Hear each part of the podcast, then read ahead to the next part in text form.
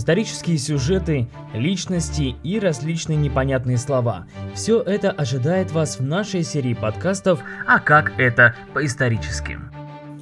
И мы продолжаем разговор о нашей истории, о истории российского государства. И следующая эпоха – это эпоха дворцовых переворотов.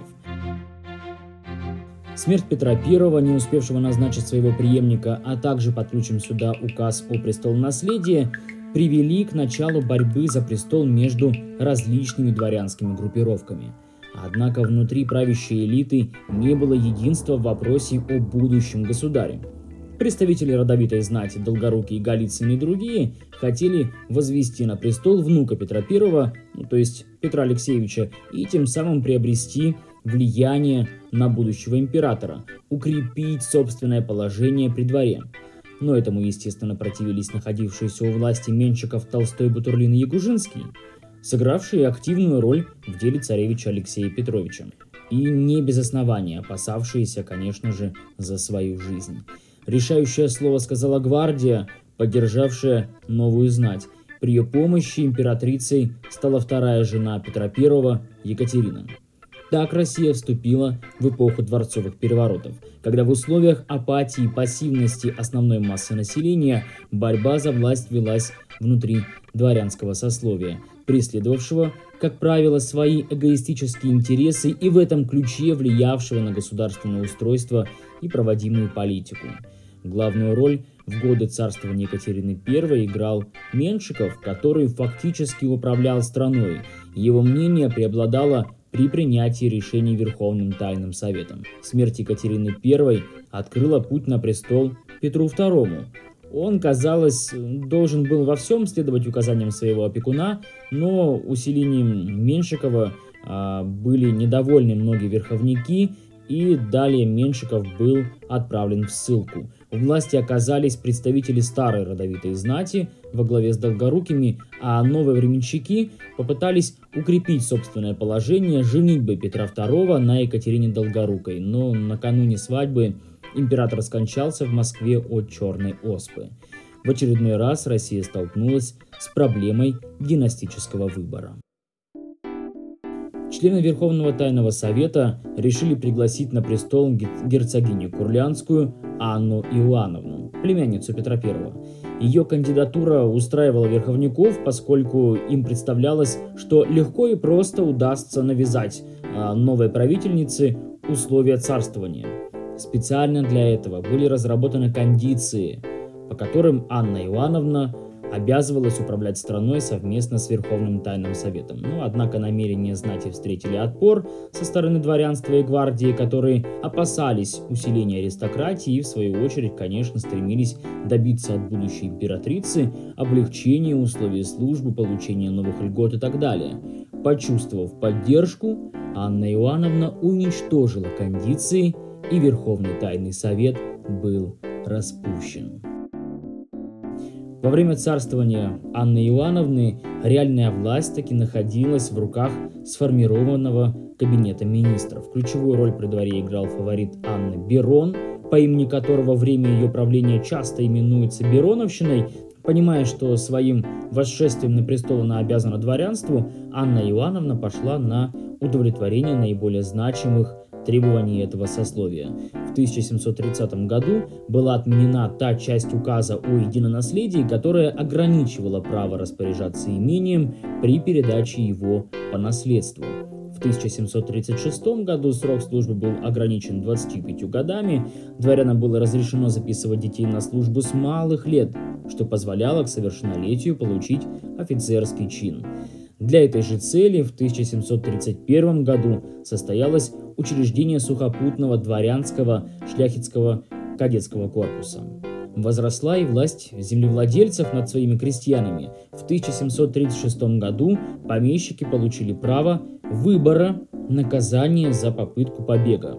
Однако наряду с этим возросла и ответственность дворян перед государством, так как на них была возложена обязанность собирать собственных крепостных крестьян подушную подать. Но поговаривают, что в общей массе дворянство беднело. На фоне все возрастающих трат на содержание двора, по сравнению с петровскими временами в 5-6 раз, росло и недовольство правлением императрицы. Анна Иоанновна уделяла мало внимания развитию отечественной промышленности и торговли. Правда, она пошла на прикрепление навечно к мануфактурам приписных крестьян и членов их семей и подтвердила право фабрикантов покупать новых людей. Вроде как говорят, не могу сказать абсолютно точно, не утверждаю, но были забыты петровские начинания в образовании и просвещении.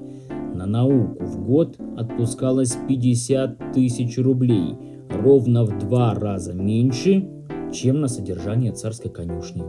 Вот такой факт не утверждаю, но вам говорю. Плачевное положение страны подталкивало некоторых представителей правящей верхушки к разработке мер, направленных на изменение сложившейся ситуации. Кабинет министр Волынский предложил императрице проект о поправлении внутренних государственных дел – в котором высказался за расширение привилегий дворянства. Выступил против засилия иностранцев, но эти идеи встретили негативную реакцию немецкой партии при дворе, и в 1740 году Волынский был казнен вместе с группой единомышленников. Однако и самой императрице недолго оставалось жить, и в октябре 1740 года Анна Иоанновна скончалась. Трон перешел в руки сына ее племянницы, Иоанна Антоновича, при регенстве Берона. Но мать императора-младенца, герцогиня Анна Леопольдовна, не собиралась смириться со своей второстепенной ролью. При помощи фельдмаршала Миниха в 1740 году был совершен очередной дворцовый переворот. Берон был арестован и сослан, а Анна Леопольдовна объявлена правительницей. Переворот мало что изменил в жизни России – по-прежнему власть находилась в руках иностранцев. Оскорбленная гвардия была готова избавиться от иноземцев и передать престол дочери Петра I Елизавете Петровне. В ней русское дворянство видело символ возвращения к идеализированным временам правления ее отца. 25 ноября 1741 года 308 гвардейцев свергли брауншвейгское семейство. Елизавета Петровна была провозглашена российской императрицей. Захватив власть, Елизавета Петровна заявила о намерении следовать заветам Петра I. Она вернула Сенату право высшего государственного органа, восстановила некоторые ликвидированные ранее коллегии и были предприняты меры к возрождению пришедшего в упадок военно-морского флота. В годы царствования Елизаветы Петровны по показателям промышленности Россия вышла на одно из первых мест в Европе. Поощряя внутреннюю торговлю, правительство в 1753 году пошло на отмену внутренних пошлин. В 1757 году был введен новый протекционистский таможенный устав, установивший на ввозимые товары более высокие пошлины, а купеческий капитал все активнее вовлекался в производственную сферу. Россия динамично развивалась, обеспечивая себя практически всей необходимой продукцией. Но основой экономики страны по-прежнему оставался крепостной труд как в промышленности, так и в сельском хозяйстве. При Елизавете Петровне крепостничество еще больше усилилось, помещики получили право продавать своих крестьян в рекруты и даже ссылать без суда в Сибирь. Не нравишься ты мне? В Сибирь. Широко практиковалась раздача новых земель, Продворянская направленность политики проявлялась и в предоставлении господствующему сословию новых экономических привилегий. В 1754 году был учрежден Государственный заемный банк, выдававший суды помещичьим хозяйствам. В этом же году винокурение было объявлено дворянской монополией. Россия смогла укрепить свое экономическое положение – что позволило ей более активно вмешиваться в европейские дела. Вместе с Австрией, Францией, Саксонией и Швецией она участвовала в Семилетней войне.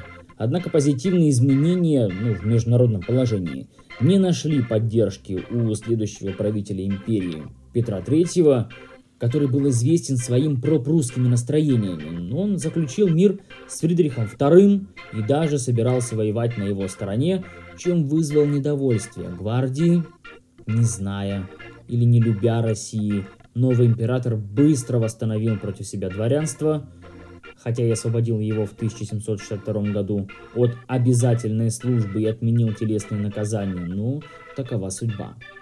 Кстати, стоит сказать, что указ о вольности дворянства лишь на время поднял его авторитет, оскорбленные национальные чувства возобладали все-таки над предоставленными привилегиями, и гвардия совершила переворот в пользу жены Петра III, вступившей на престол под именем Екатерины II. Бывший император был заключен в Ропшинский замок и вскоре убит. Вот на этом и заканчивается, практически заканчивается период дворцовых переворотов отдельным подкастом, отдельной темой и отдельной беседой будет Екатерина II, ее правление и ее просвещенный абсолютизм.